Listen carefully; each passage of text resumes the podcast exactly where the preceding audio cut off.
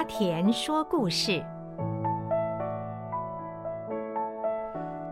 各位听众，大家好，我是森宝公司董事长陈胜田。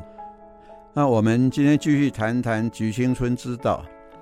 菊青春的台语翻译就是“竹青春”呢，啊，已经象征橘色世代是人生享受丰收灿烂的精华阶段。根据调查呢，橘世代也渴望学习，与不同的世代的交流。老长辈学习是为了排遣寂寞，但是橘世代则是为了有社会存在感及被需要感。森宝集团呢，目前有在建设一个橘色的住宅。那另外，我们也是五个心来表示这个橘青春的世代。第一个。我们希望这个是好学橘，就是橘色很好学。第二，科技局，也就是说，他很会使用科技啊，比如说使用电脑啊，使用手机啊，然后养生局，养生局就是说，他对自己的生命、对自己的生活的养生也很重视。所以是好玩局，就是说要好好的玩呢啊。所以叫好野局。本来我不晓得好野局是什么是。后来他们讲说，这就好野对了，就是说他在财务上也可以继续赚钱，这是好野橘。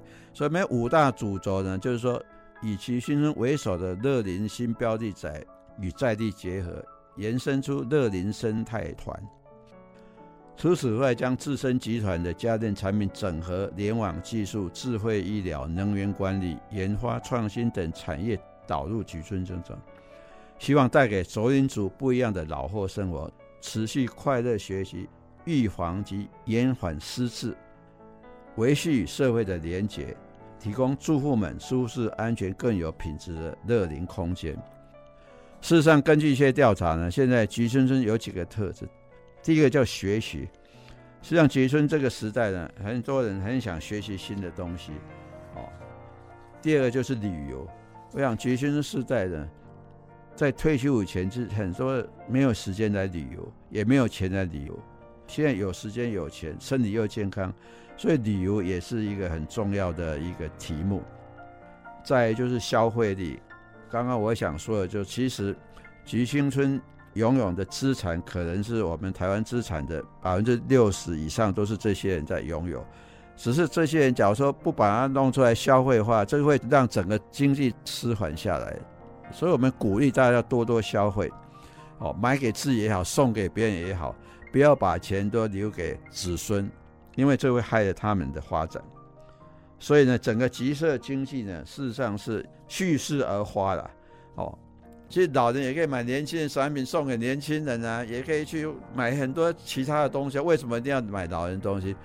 我认为这个集村的经济应该是几千亿以上，只是要怎么把它开发出来。那其实不是开发出来，主要要教育这些老年人去花钱，因为老年人都不想换，哎。我衣服已经够了，我为什么还在买新的？不是买新闻是为了展现自己青春的能力，旧的应该都送给人家或者拿去救济的。而且年轻人比较会尊敬老年人，譬如说我常去日本旅游啊，日本没有什么老人半价的啦。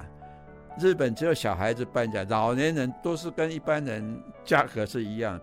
比方说，老年人他也要独立生活，而且他说不定比年轻人还有钱呢。老人很多已经有房子了，所以基本上他们其实是比较富有的。只是说老年人被台湾政府当成弱势，我的感觉其实他们是强势，其实年轻人才弱势。所以老年人要帮助年轻人，就是要消费，消费再消费。